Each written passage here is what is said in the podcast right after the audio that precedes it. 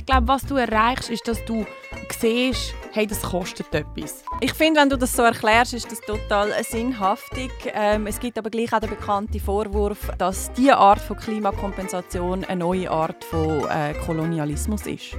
Ob ich jetzt das CO2, der Baum, der in der Schweiz steht, oder ob der noch in Peru steht, das ist völlig gleich. Es wird genau gleich viel CO2 eingespart.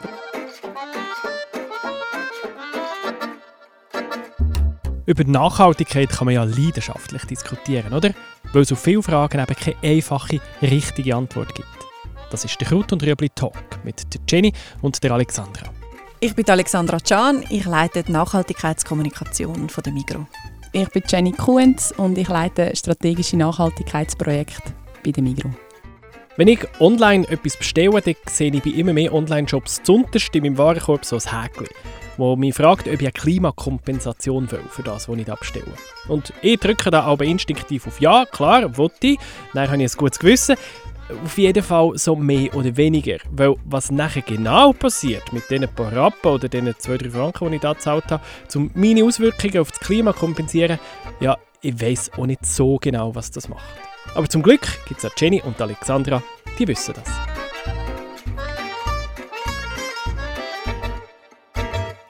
Kaufst du viel online ein, Jenny? Im Fall mittlerweile schon. Also gerade so Non-Food, Elektroartikel findest du einfach online immer gerade alles in jeder Farbe und Version, die du willst. Äh, das ist schon noch praktisch. Gell, ich bin eben dem Online-Handel wirklich komplett verfallen. Ich kann mir gar nicht mehr vorstellen, wie viel Zeit das, das früher geraubt hat, wo du hast müssen mit dem Velo in die Stadt fahren und von Geschäft zu Geschäft gehen und suchen, was du eigentlich brauchst.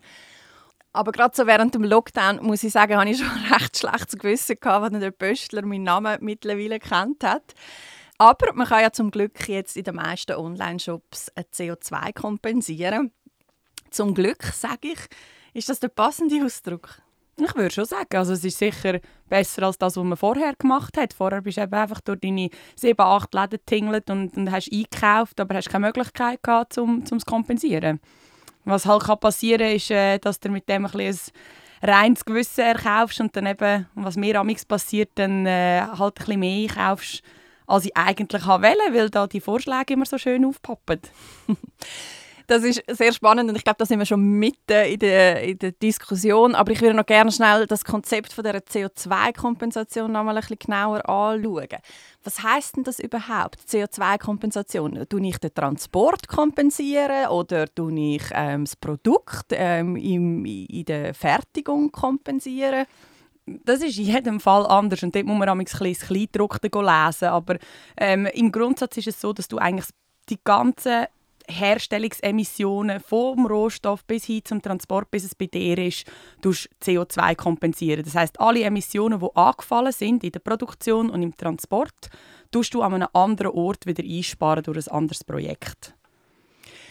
Und ich bin da mal ein bisschen in dem Kleindruck gelesen bei ein äh, paar Online-Shops und was ich häufig sehe, ist, dass irgendwo im globalen Süden Bäume gepflanzt werden, oder? Also das ist nicht einmal in der eigenen Wertschöpfungskette, wo dann ein Projekt ähm, realisiert wird, sondern im Ausland, wo man dann wahrscheinlich relativ günstig kann Bäume pflanzen kann. Ist das für die Umwelt dann wirklich sinnvoll?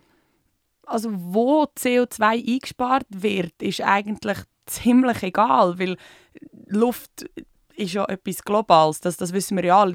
CO2 bleibt nicht an einem Ort dort, wo ich es ausstoße, sondern das ist für die ganze Welt relevant. Das heißt, ob ich jetzt das CO2, der Baum, ob der in der Schweiz steht oder ob der noch in Peru steht, das ist, das ist völlig gleich. Es wird genau gleich viel CO2 eingespart. Und der Vorteil ist, dass ich in Peru für das gleiche Geld zehnmal mehr Bäume pflanzen kann, weil die Kosten in der Schweiz so hoch sind. Das heißt, ich kann mit dem Franken in Peru viel mehr bewirken, punkto Klima, als in der Schweiz. Und das ist eigentlich der Grund dafür.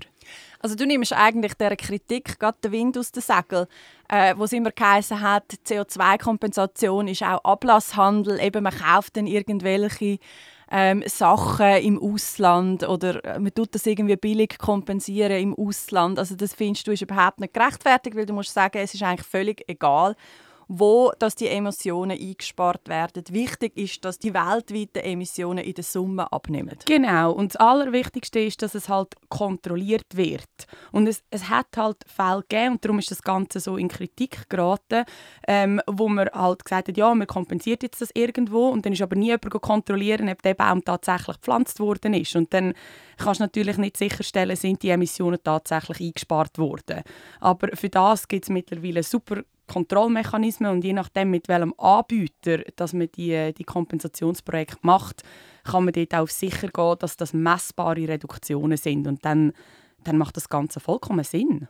Aber wieso denn immer Bäume pflanzen? Es sind nicht immer nur Bäume, aber Bäume sind halt wie so das Beispiel, wo einem als erstes in den Sinn kommt, weil man weiß, dass ein Baum CO2 absorbiert. Das heißt, viele Firmen wählen das einfach als Vorzeigeprojekt, weil man weiß, wenn man einen Baum pflanzt, dann tut der CO2 absorbieren. Aber es gibt noch x andere Maßnahmen, wo man CO2 kann, kann reduzieren kann. Aber wenn der Baum irgendwann ausgewachsen ist und sogar abstirbt, dann gibt er ja sogar wieder CO2 ab. Also das ist ja eigentlich kontraproduktiv. Ja, aber dort kommt es halt darauf an, wie lang wächst der Baum, was ist es für eine Baumsorte und dort ist es wieder mega wichtig, mit welchem Anbieter das man zusammen schafft, dass der sich das eben überlegt, dass man nicht irgendeinen Baum nimmt, der dann neu mit in einer Monokultur wächst und nach zehn Jahren wieder abgeholzt wird. Aber man kann ja nicht kontrollieren, dass der Baum, der jetzt da gepflanzt wurde, ist, exakt den CO2-Ausstoß von meinem Produkt wieder der Atmosphäre entzieht. Mal, die Kontrollmechanismen die gibt es durchaus. Also wenn man zertifizierte Projekte unterstützt, dann, dann geht dort alle paar Jahre jemand an und schaut, steht der Baum noch, ist der gewachsen, wie er hätte sollen und vergleicht das mit dem Sollwert. Also mit den Wert, die es eigentlich sollte. Wieso schaust du so kritisch?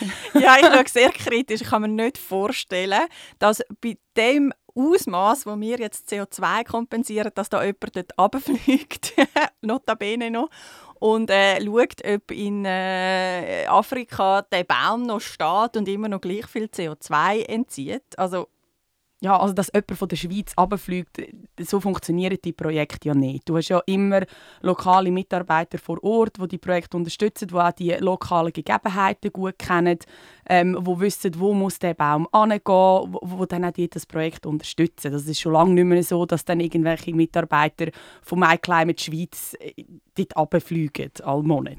Wir haben jetzt vor allem über das Bäumpflanzen bzw. über die Aufforstungsprojekte geschwätzt. Jetzt, gerade wenn ich aber beim Fliegen CO2 kompensiere, dann stolper ich vor allem auch immer über ein Projekt und das sind effiziente Kocher in Afrika. Was hat es auf sich mit diesen Kochern? Das ist ein mega cooles Projekt. Ähm, in, in grossen Teilen von Afrika wird immer noch auf offenen Feuerstellen gekocht. Das heißt, es braucht sehr viel Brennholz und die Emissionen gehen alle in die Luft rein. Und was MyClimate entwickelt hat, ist so ein, es sieht aus wie so ein Tontriangel und du kannst dann in dem rein kochen. Und durch das hast du A, brauchst viel weniger Brennholz, weil die Hitze dort bleibt ähm, und du hast weniger Emissionen und du hast schneller gekocht. Das heißt, es ist eigentlich eine, eine mega Verbesserung von der Lebensqualität für die Leute vor Ort. Sie haben nachher dann mehr Zeit, sie haben weniger Rauch in den Hütten rein, oder im, im Haus rein, ähm, und sie brauchen weniger Brennholz. Das heißt, du musst weniger abholzen. Und, und das Projekt stößt auf extrem viel Erfolg in diesen Regionen und, und darum ist es so weit verbreitet. Ich finde, wenn du das so erklärst, ist das total sinnhaftig. Ähm, es gibt aber gleich auch den bekannten Vorwurf, äh, dass diese Art von Klimakompensation eine neue Art von äh, Kolonialismus ist. Ich finde nicht, weil es ist ja jedem freigestellt, ob er, ob er die Kocher nutzen will oder nicht. Und ich glaube, der Erfolg des Projekts spricht für sich. Ich meine, wir haben so viele Stimmen aus diesen Projekten, die sagen, hey, eben, ich habe jetzt mehr Zeit, ich habe weniger Mühe mit Schnaufen, ähm, ich sehe, dass ich weniger in meiner Umgebung muss abholzen muss. Also ich glaube, das ist, das ist völlig eine Win-Win-Situation.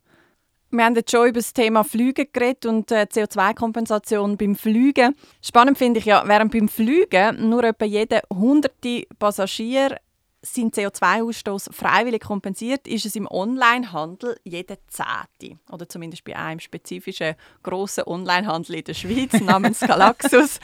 ähm, wieso glaubst du, ist das so? Finde ich einen spannenden Fakt. Ich meine, es ist möglich, dass die Hürde einfach kleiner ist irgendwie in dem Onlinehandel. Du ja viel öfter online etwas kaufen als jetzt einen Flug machen. Und ich glaube, Leute, die fliegen, sind vielleicht allgemein weniger klimabewusst Aber äh, auf Galaxus etwas kaufen muss jeder, weil ich brauche ja, weiß ich nicht, mal ein neues Velo oder so. Oder es ist halt einfach teurer, ja, wahrscheinlich. Weil du mehr CO2 ausstoßt, ist, ist halt auch CO2-Kompensation ja, entsprechend teurer. Vielleicht, ja.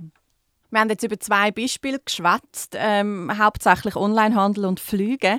Wo fändest du denn das sonst noch sinnvoll, dass so eine CO2-Kompensation möglich wäre? Hey, eigentlich überall, wo man Emissionen generiert, sei jetzt das bei den Lebensmitteln, sei das beim Transport im Allgemeinen oder, oder bei mir daheim, oder? Man könnte sich auch überlegen, ähm, ein monatliches CO2-Budget von einem Haushalt aufzustellen und dann sagen, gut, das tue ich jetzt monatlich an MyClimate überweisen, damit äh, mein Haushalt CO2-neutral ist. Das sind alles so Gedankenspiele, die man sich kann überlegen kann. Aber grundsätzlich macht es überall Sinn. Hey, ich habe das Gefühl, du bist recht Fan von dieser CO2-Kompensation.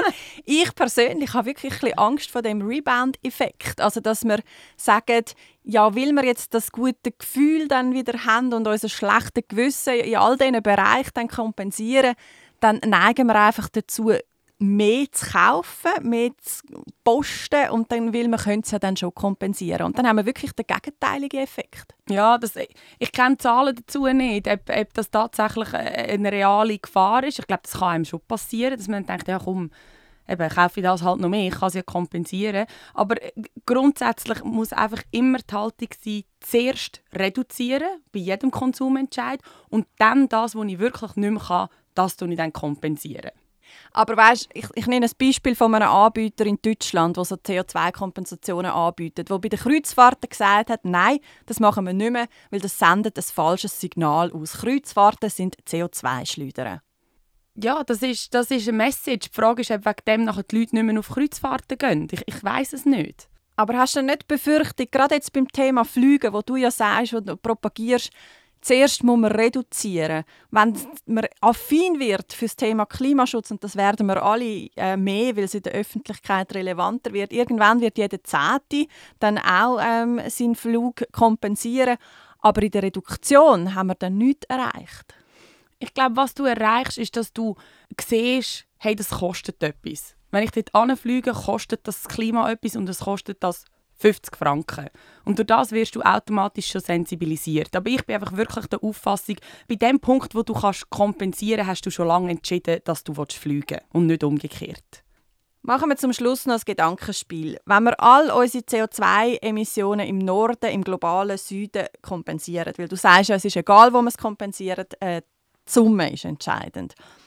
Würden wir den Klimawandel so in den Griff kriegen? Ich glaube es nicht. Ich glaube, es braucht an erster Stelle Reduktionen im Norden, weil wir emittieren so viel mehr CO2 als der globale Süden. Das sagt uns jede Studie. Ich meine, wir brauchen etwa zehn Welten und jemand in Südafrika braucht vielleicht eine halbe Welt. Ähm, dass, dass wir mal zuerst an unseren Emissionen müssen, müssen schaffen und wenn wir die dann drinnen haben, dann kann man den Rest noch kompensieren. Aber ich finde nicht, dass Kompensation einfach die Lösung ist für alles. Klimakompensation. Das heißt, dass man die Emissionen, die ein Produkt macht oder ein Flug, wieder irgendwo sonst einspart. Und das kann passieren, indem man zum Beispiel noch Bäume pflanzt. Also es werden Bäume pflanzt in meinem Namen. Aber es gibt auch noch Haufen andere Projekte. Wie sinnvoll dass das wirklich ist, das haben wir gehört, über das kann man diskutieren. Es ist sicher besser, dass man die Möglichkeit hat, zum kompensieren, als dass man sie nicht hätte. Früher hätte es ja gar nicht gegeben. Aber natürlich ist auch Gefahr da, dass man sich nachher sagt, du, easy, ich kaufe einfach noch mehr, weil ich es kompensieren kann. Und darum ist es wichtig, dass Firmen, aber auch wir als Einzelpersonen schauen, dass wir das erste Mal unsere Emissionen können verkleinern können oder dass wir gar nichts ausstoßen, anstatt dass wir sie nachher kompensieren Jenny und Alexandra haben alles gesagt, jetzt seid ihr dran. Habt ihr ein Feedback zum Talk oder Anmerkungen zum Thema? Dann schickt sie uns auf podcast.migro.ch. Kraut und Rüebli. Ich bin Nico und ich mache Nachhaltigkeit für euch verdaulicher. Das ist ein Podcast von Generation M, einem Nachhaltigkeitsprogramm von der Migro.